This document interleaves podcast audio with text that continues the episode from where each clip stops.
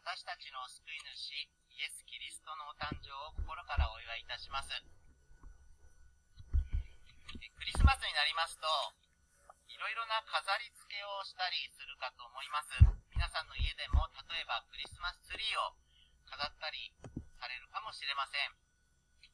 まあ、家の周りをきれいにライトアップする、そんな方もいらっしゃいます。教会でもリスマスを覚えて、いろんなところを飾り付けたりするわけです。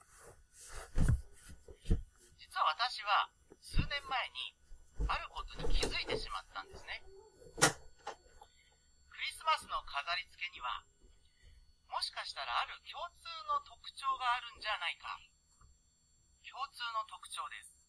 どうもクリスマスの飾り付けには、共通のあるもの、ある絶対に外せないもの、に欠かせないものがあるようなんです。なんとそれに気づいてしまったんですね、私は。自分が天才なんじゃないかと思いましたけれども。それは何かと言いますと、光なんですね。光。まあ、意外に普通っていう答えですけども。クリスマスには、必ず光があるんです。例えば、クリスマスツリーには、なんかキラキラする飾りがあったりします。そして、ライトを灯したりすることもあります。ツリーのてっぺんには、決まって大体星があります。それもキラキラ光る星型の星ですね。なんかリアルな丸い球体とかはですね、誰も飾りません。光らないからです。またこの時期になると、前とか、テーマパークとか、いろいろなところがライトアップされて、とても綺麗なイルミネーションで飾られます。大勢の人たちが、今話題のイルミネーションで夜を満喫しようとします。つまり、光なんです。光。クリスマスには必ず光が出てきます。夜の闇に輝くしい光、それこそがクリスマスのシンボルなんです。先ほど読んでいただきましたルカの福音書2章には、イエス・キリスト誕生のストーリーが記されていました。イエス・キリストが生まれた際、そこは夜だったようです。9節には、主の使いが彼らのところに来て、主の栄光が周りを照らしたとあります。ここにもですね、やっぱり、光が登場するんですね。イエス・キリスト誕生の、まあ、クリスマスストーリー。それはまさに光でした。闇に輝く光でした。夜の闇の真っ只中にキリストが光として生まれてきた。それがクリスマスの出来事です。それは逆に言いますと、そこには闇があったということでもあります。イエス・キリストの誕生のその背後には、闇があったんです。それは当時の社会を覆っていた闇のことでもありますし、人間の内側にある闇のことでもあります。現代を生きている私たちのこの世界の闇を映し出しているとも言えるでしょう。そんな人間の抱えている闇、私たちの心の内にある黒いダークな部分、罪、その罪の真っ只中に光として生まれてきたのがイエス・キリストです。ルカの福音書2章の一節に登場してきます、皇帝アウグストゥス。世界史で有名なローマ帝国の初代皇帝オクタビアヌス・アウグストゥスのことです。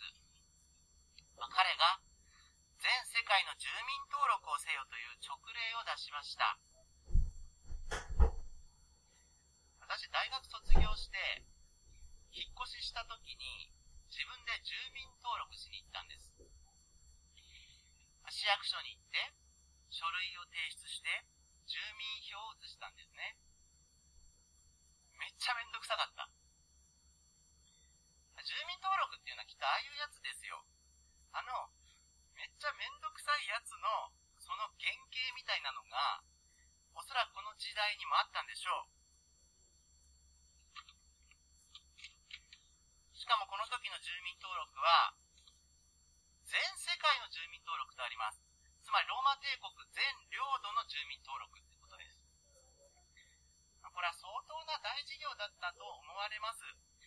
だって当時のローマ帝国の全地域といったらば、地中海沿岸のほとんど全ての地域が含まれます。これはもう相当な範囲の相当大規模な住民登録だったと思われます。当時のことですから、何年間もかかった大事業だったんじゃないかなと思うんですね。しかも3節によりますと、人々は皆登録のためにそれぞれ自分の町に帰っていったとあります。まあ、これまた大変なことですよ。だってどうして今住んでるところじゃなくて、故郷の町で登録しなければならなかったのか。別に今住んでるとこでやりゃいいじゃないですか。なんでこんなめんどくさそうなやり方だったのか、まあ、その理由はよくわかりませんが、当時は分の出身地に帰って登録することが義務付けられていたんでしょう。まあ、そんな大変さがあったせいか、住民登録の際には各地で暴動がよく起きたようでもあります。まあ、住民登録を不快に感じるのはですね、どうやら私だけではなかったようです。まあ、そんな住民登録が、この時代、この地域でもありました。紀元前4年とか、6年とか、その頃のことと言われています。そんなわけで、4節に登場するヨセフという人物も、住民登録のために、その時に住んでいたガリラヤの町ナザレから、彼の故郷であったユダヤのベツレヘムという町へ移動しなければなりませんでした。このヨセフがイエス・キリストの父親になる人物です。また5節には、身重になっていたイーナ漬けの妻マリアが登場します。このマリアのお腹の中の赤ちゃんが、後のイエス・キリストです。ナザレからベツレヘムというのは、直線距離にしますと、およそ100キロから120キロくらいになります。ヨゼフとマリアがこの区間を旅した場合、当時の多くの人々がそうしていたように、サマリア地方を通らずに、ちょっと大回りして行ったとすれば、さらに数十キロがこの距離に加わります。想像してみてください。お正月の風物詩とも言える箱根駅伝。あれがだいたい片道110キロくらいですね。東京から箱根まで。つまりヨセフもマリアも、あれよりもさらに数十キロ長い距離を歩いたわけですね。結構な距離じゃないですか。しかもですね、沿道から、セフ頑張れとか誰か応援してくれるわけでもありません。当時のマリアさんは、10代半ばくらいだったと言われています。まあ、現代の日本では、中学生、高校生くらいの年齢でしょうか。身重で、もういつ生まれてもおかしくない臨月を迎えていました。まあ、ロバとかラクダとか、そういう動物に乗りながら旅をしたんでしょう。それなりにしんどい旅だったことが想像されます。まあ、そんな彼らは、目的地ベツレヘムに着きました。6節7節そして、ベツレヘムに滞在している間に、男の子が生まれます。まあ、7節の宿屋というのは、ホテルとか旅館みたいなものではなかったと思われます。当時のベツレヘムというのは、とても小さい町だったようですから、多分ホテルはなかったんじゃないかなと思うんです。ですからこれは、仮宿みたいなものだったんじゃないかと思います。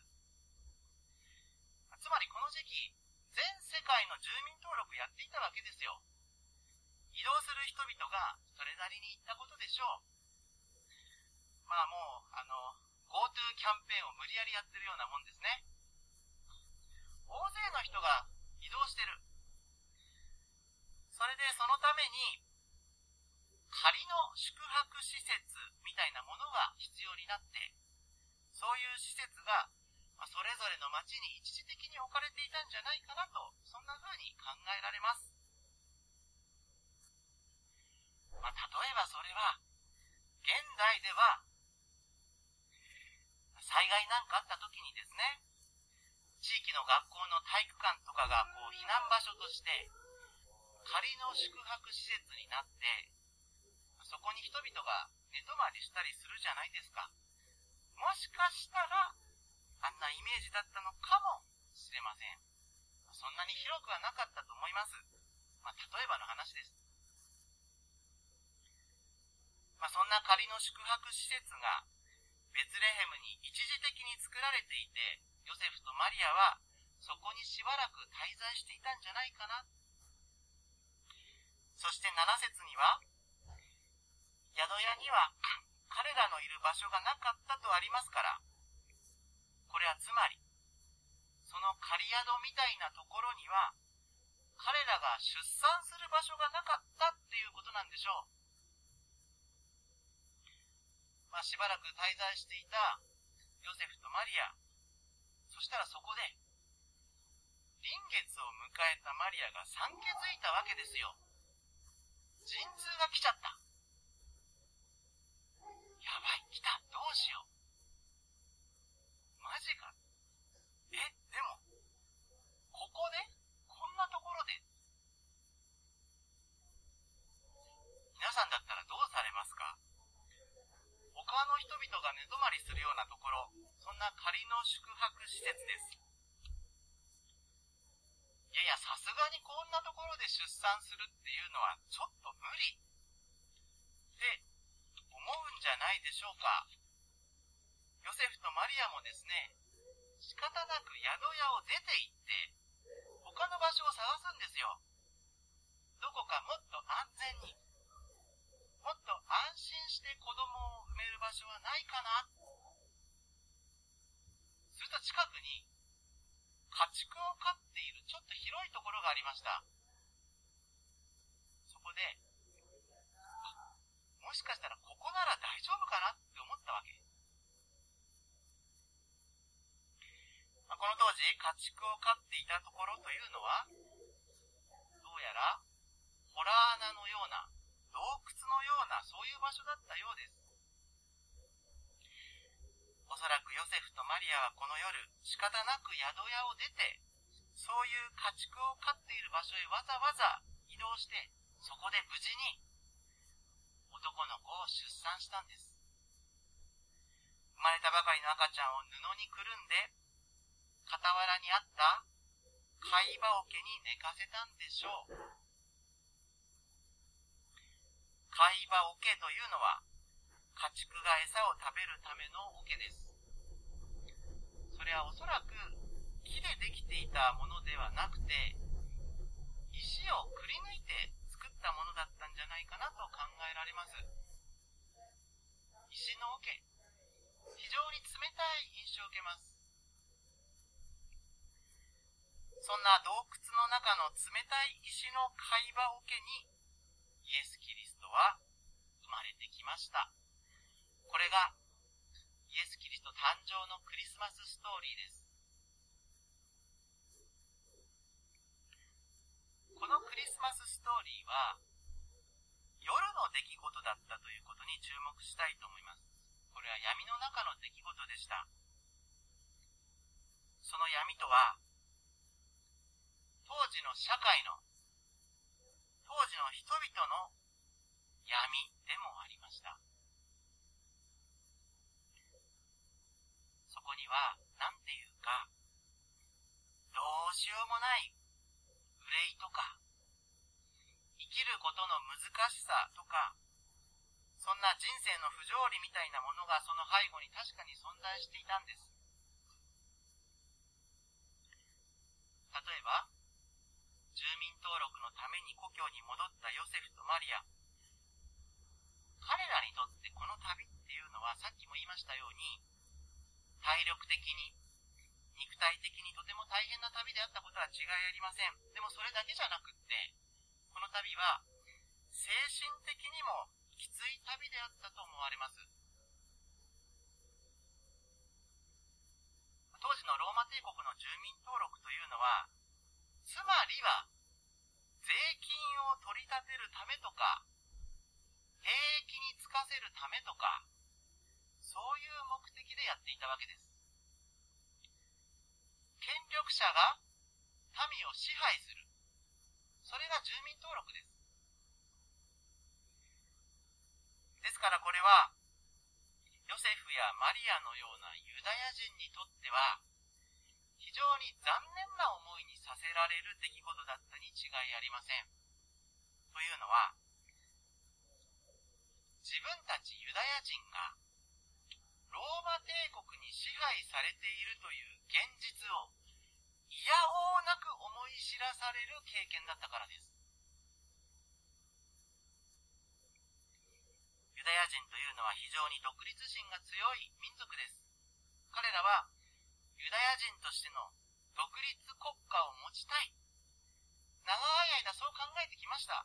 ところがですよ、ローマ帝国に支配されちゃっているこの現実。それがこの住民登録です。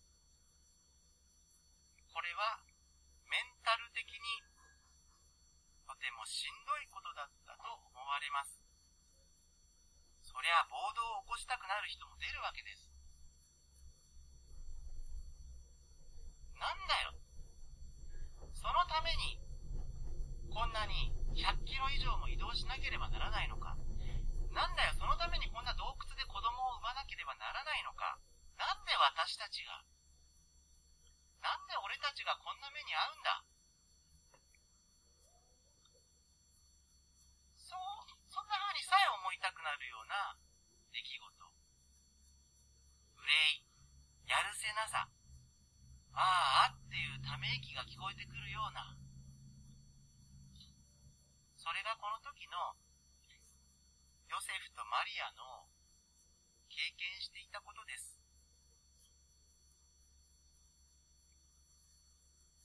そもそも住民登録っていうのは別にマリアも一緒に行かなければならなかったものでもなかったようなんですね。ちょっとよくわからない部分もありますが、課長のヨセフだけが登録すればそれでもよかったようです。だから、新婚さんの二人がですね、じゃあマリアちょっと行ってくるよ。あなた気をつけて帰ってきてね。とかなんかこうキュンキュンさせながらですね、身重のマリアをそこに置いて、夫のヨセフだけが一人で行ってくれば、それでよかったようにも思います。仮にヨセフがいない間にですね、マリアが出産することになったとしても、なんか近くのサンバさんとかに手伝ってもらって、そこで出産すればそれでよかったじゃないか。マリアさんとしてもそっちの方が楽だったんじゃないか。でもヨセフはそうしなかった。いや、そうできなかった。そうできない事情があったんです。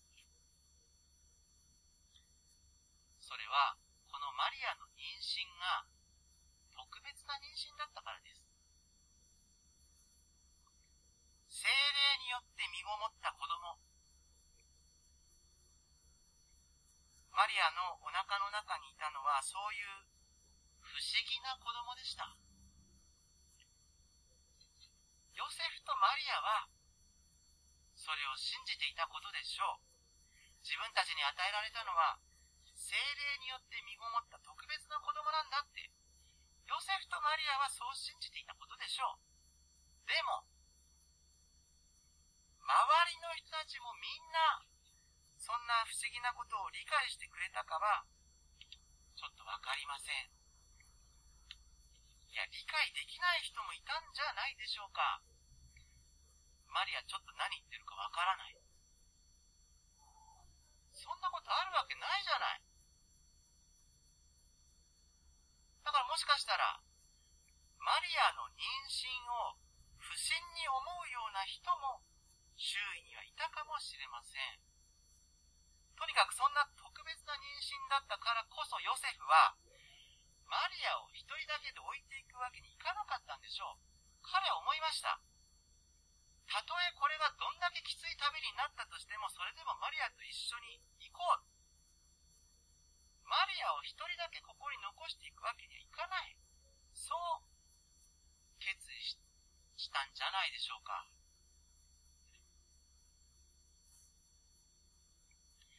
つまりこの時の住民登録のための旅、その背後には、なんていうか、社会の不条理というか、生きていくことの難というか、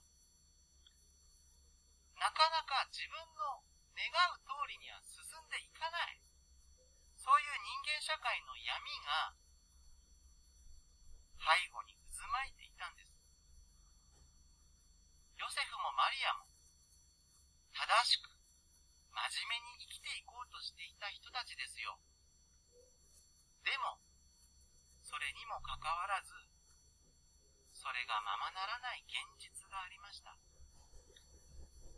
まさにこれは暗闇の中の出来事だったんです。そんな現実はきっと、大なり小なり、今の私たちの社会とも重なる部分があるようにも思います。私たちもまた時にきることの難しさに翻弄されながら生きています。こんなコロナなんかなければよかったのに。どうして自分だけがこんな目に遭わなければならないの？こんなはずじゃなかった。そういう憂い、悔しさ、ああっていうため息。確かにそんな社会の闇がある。生きることの難しさがいつだって存在する。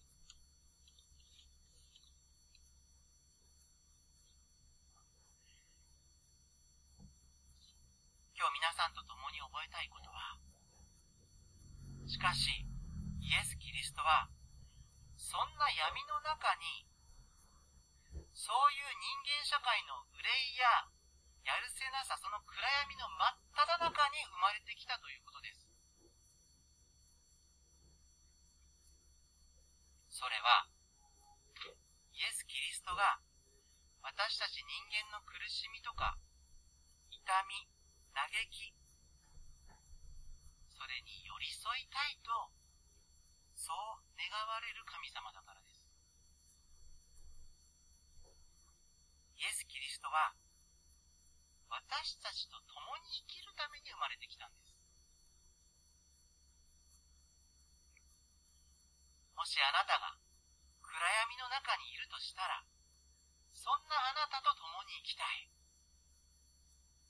イエス・キリストはそう思われるそういう神様なんです。だからこのお方は光なんです。暗闇を照らす光として生まれてこられたお方なんです。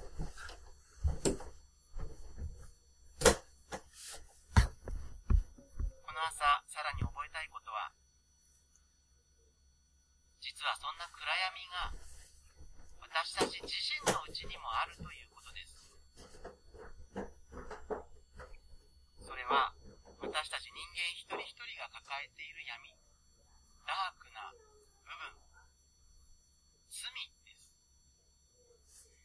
私たち自身の内側に確かにある罪という闇。イエス・キリストは私たちをその罪から救ってくださる救い主として光として生まれてきました。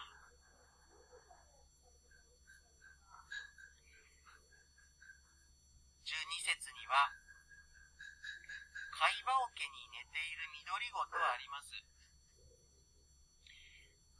ス・トは貝羽桶に生まれてきました。貝羽桶。家畜が餌を食べるのに使う石の桶のことです。それはきっと、汚くて、臭くて、冷たくて、そういうものでしょう。家畜の糞尿にまみれていた、そういうものでしょう。多分、あんまり触りたくない。多分あんまり見たくもない。動物の匂いが漂う、狭く汚い貝羽桶。そこにキリストは生まれてきたんです。真っ暗な洞窟の中にあるひんやりとした冷たい石の桶。そこにイエス・キリストは生まれてきたんです。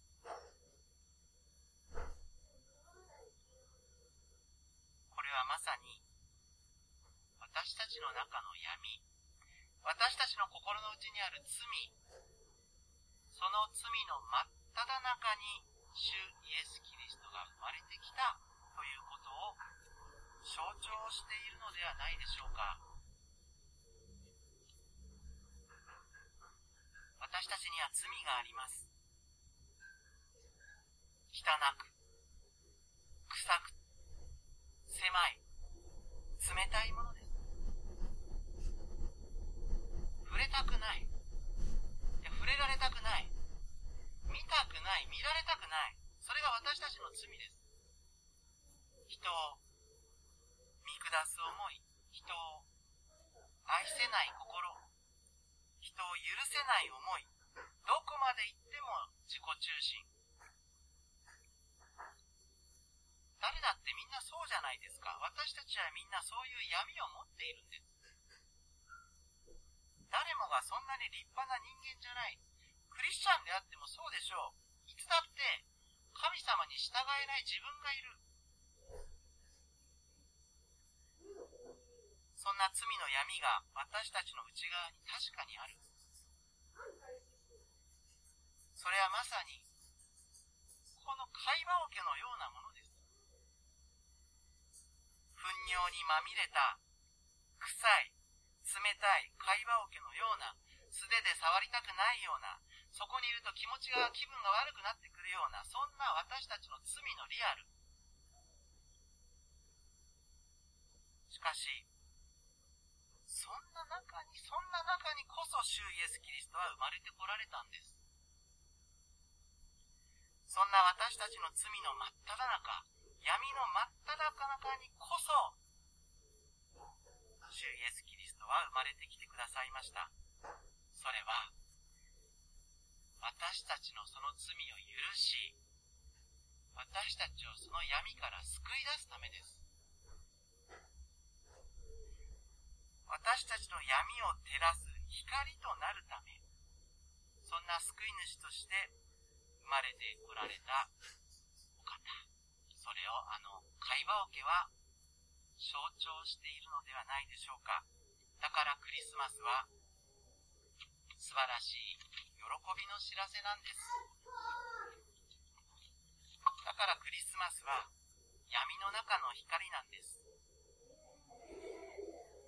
今日ダビデの街であなた方のために救い主がお生まれになりました。この方こそ主キリストです。ルカ2章11節この方こそ私たちの救い主、主イエス・キリストです。これがクリスマスの喜びのストーリーです。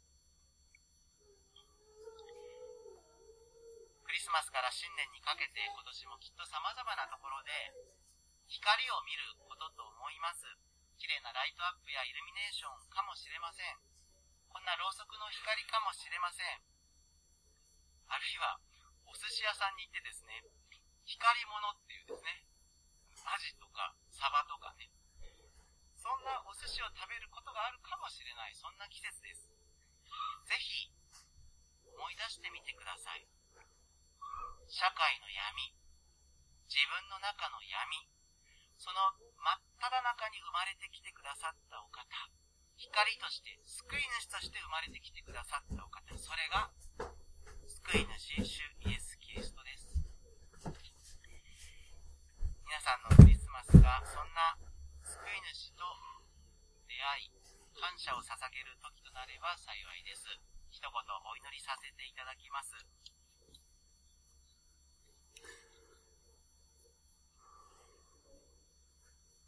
私たちに御子イエス・キリストをお送りくださった父なる神様、あなたの憐れみ深いお名前を心から崇めます。クリスマスの幸いな感謝礼拝を共に迎えることができて心から感謝いたします。イエス様あなたはこの社会の闇にそして私たちのうちにある罪そのただ中に生まれてきてくださったお方です。私たちをその闇から救い出すための光として生まれてきてくださったお方です。